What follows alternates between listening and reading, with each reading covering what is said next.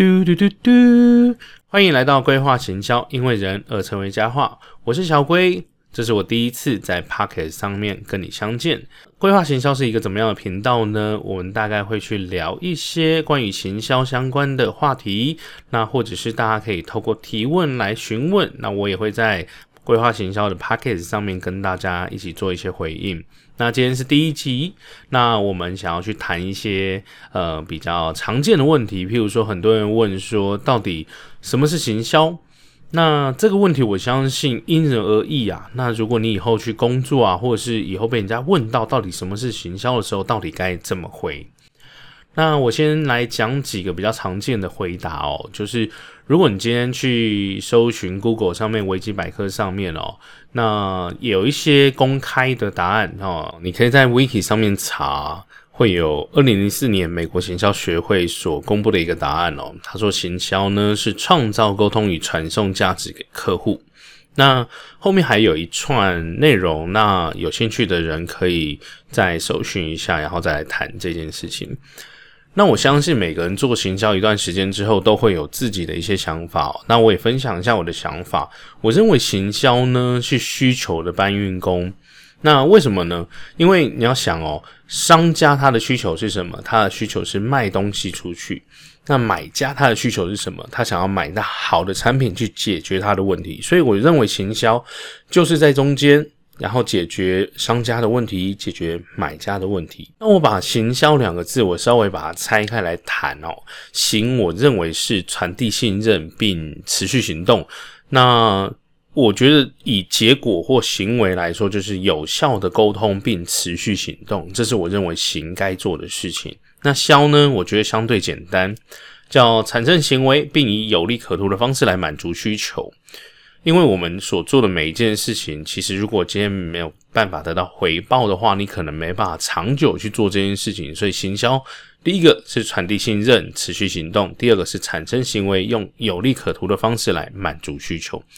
那我相信你应该也有对于行销有很多的一些想法，欢迎你可以加入行销部落的 FB 社团呢。我们也会有很多的前辈在上面讨论到底什么是行销，该做哪些事情。那也推荐大家可以加入我们 FB 的社团。那对我来说，到底什么是行销呢？我觉得它是一条可以不断创新尝试的一个方法。那再过来是因为我们想要把想法实现，那行销就是必然要去做的事情，让更多人看见，或者是让资金可以挹注。那再过来是我觉得有能力去影响更多人变好，这是我为什么做行销，我觉得蛮开心的一件事情。那再过来今天谈第二件事情哦，就是呃，我们一般行销在哪里做学习？那我跟大家分享一下，就是如果在台湾，我觉得有一个很棒的网站叫商业洞察 Motif。N O T I V E，那我们也会把之后把这资料整理在我们的下方哦，然后让大家可以直接连这个超连接。我平常是怎么样学习东西，跟大家分享一下。我平常会去听书，那不管是台湾的还是中国大陆的哦。那我举一些例子哦，比如说我常听有一个 A P P 叫得到，或者是像之前很常听逻辑思维，然后最近很常听的是樊登读。书会，那台湾的话可能有一号学堂，然后像我最近还有在听台湾的话是大人学，那我觉得这些都是很棒的资讯来源哦。那可以的话，那推荐大家也可以去听这一些东西。可是我觉得有一个重点是这样子哦，如果你今天听的时候，你没有想到说你要解决什么事情的时候，这个听的效果就会有点打折。那我建议你可以做一件事情，就是听完之后，你可以写一点简单的笔记，这种输出。因为每一次的输入，如果你没有输出，你的遗忘曲线会非常的快。推荐大家，你可以听完之后，可以写一些小小的心得，或者是跟朋友分享啊，我听到了什么东西。因为当你在分享的时候，其实在强化你的记忆深度。我们每天可能花很多的时间在输入，可是重点是如果没有输出，其实这个输入的价值会被打折打很多。台湾还有其他我觉得很棒的，譬如说像 Mula，他现在有在去做一些呃拍影片，好，或者是这个 Podcast 的也很棒。然后我觉得台湾的话，还有像雅虎的网络行销看见数位行销力的整个专栏，我觉得很棒。然后行销部落的 FB 的社团也也不错。那如果以社团来说，我觉得还有几个很棒的社团推荐大家加入，比如说有社群洞，然后社群城内容，社群洞是陈思杰呃创立的，然后社群。层内容是这个阿榜榜哥呃所创立的，然后如果是文案人的话，当然就是文案人说文案室哦的社团是非常棒的。然后 FB 像我们最近行销部落改版叫行销部落呃，你的行销灵感库，我们最近在尝试把一些我们的主轴。限定的更清楚，然后可以解决大家的什么样的问题？我们后续呢？因为这个慢慢介绍哈，一集一集分享一些其他的一些学习资源。那如果有兴趣，或是你也觉得哦，还有什么东西是你学习行销，是你都透过什么网站啊，或者看什么社团啊，然后你也可以跟我们在行销部落里面，我们有开一个讨论的地方，可以一起讨论这件事情。再过来是我认为行销还要做一件事情，叫做。体验生活，我自己去设计一件事情，就是我每年去不同国家的跨年。所以从二零一二年开始，我从第一年我记得是去日本，然后接下来比较特别的地方哦，比如说西班牙、洪都拉斯啊、马来西亚。然后这些不同的地方去去走一走，然后去体验。那每一次出去体验的时候，我都会带一点点小小的哦。这一次去，我想要多看什么？比如说，我想要去看日本的这个垃圾桶。本来啊，哈，我那时候去日本的时候，哎，我想要看日日本的垃圾桶。然后后来发现，哎，看不到。好，所以后来我调整一下，我后来就去看日本的那个贩卖机。我觉得真的太有趣了，就是什么东西可以卖。冷的、热的很多东西。那我觉得台湾这几年，因为我去的时候是二零一二一三年，那台湾这几年我觉得也非常多这种贩卖机，我觉得慢慢越来越厉害。当然这几年就没有去日本，不知道他们的进化程度。所以重点是什么？就是你去别的国家，然后你去感受一下不一样的地方。那我常说，其实你去别的国家啊，才能感受到什么叫做台湾的文化，因为。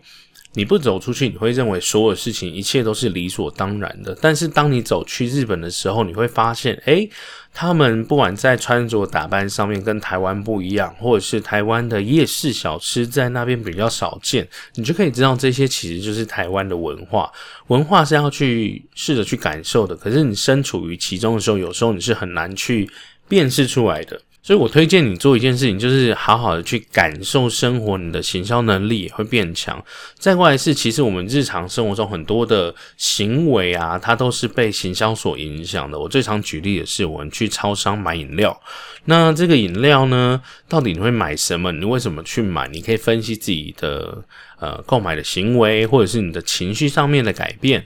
那练习去感受生活，跟去了解自己为什么会这样决策。如果你今天有办法去做一些盘点、归纳，然后演绎的话，你就可以得到。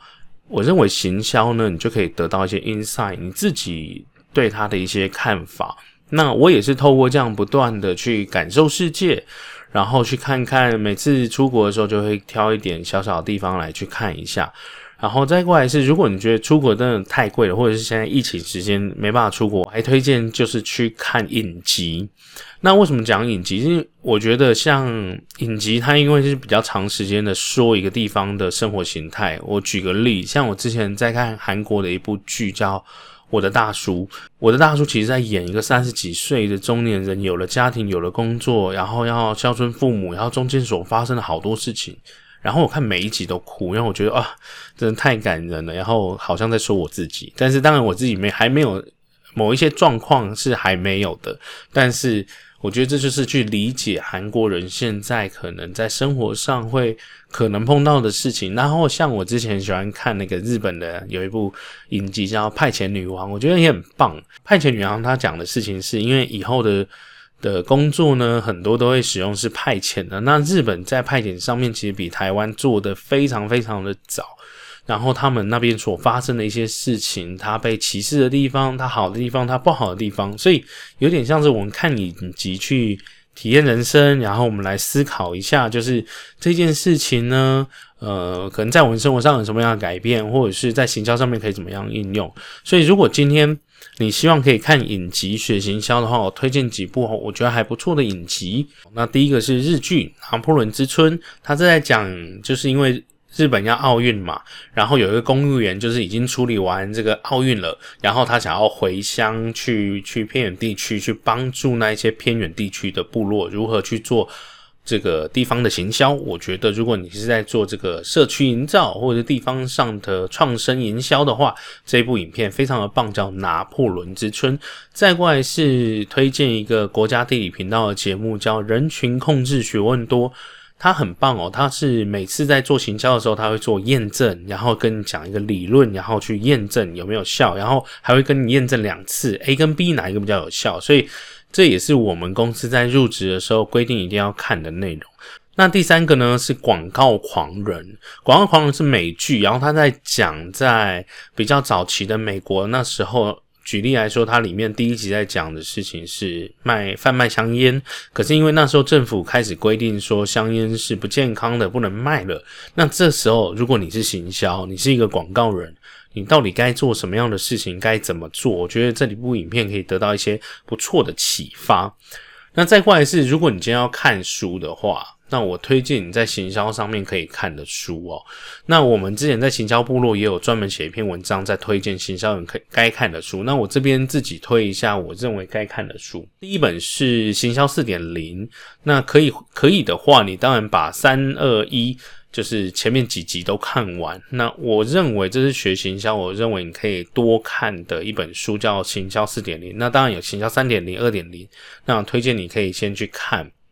那看完之后，四点零我自己认为哈，看完之后里面因为缺乏比较少的实作，那我建议你就要搭一些实作的书。那我还推荐几本书，比如说像呃流量池，哦，流量池是这个中国大陆的一本书，但是我觉得它的概念还是不错的。然后它的概念是说，今天你获取了流量，你要存量嘛，存量之后你要增量，如何去找到更多人去做裂变。那这是第二个，就是流量词的书，然后再过来是，如果你做品牌的话，有本书叫《自己品牌自己做》，那我个人也是非常推荐的。啊，如果你在做一些销售上面、行销上面是比较偏电商的，有一本书叫《行销前必修的购物心理学》，我觉得也是很棒。那再来还有一本书是我也推荐，叫《我是微商》。那它也是偏销售，然后跟你讲说，在网络上可以多做什么。虽然说里面讲的是微微信哦，但是我觉得把它套用在台湾的现在一些网络应用上面，我觉得还是可以通的。呃，最后我要推荐一本书，不是关于行销的，但是我觉得对我的影响很深，叫做《少但是更好》。它是一本。就是你要讲它是时间管理的书也好，我觉得它更像是人生管理，因为时间管理到后面哈，你会进化到精力管理。就是我们的时间已经管理很好了，但是你会发现你做某些事情花的精力就是特别多，所以这叫精力管理。然后精力管理完毕之后，你会再进到第三层，叫做人生管理。你会发现事情其实怎么做都做不完，最重要的是你要去筛选哪些要做，哪些不要做，这是你的人生管理。在核心的部分呢，推荐两本书，一本书叫《价值主张年代》，然后这个作者他还有另外一本书叫做《获利世代》。那这些书都是非常推荐的书单，那我们之后也会在评论区慢慢的把这些书单把它补齐。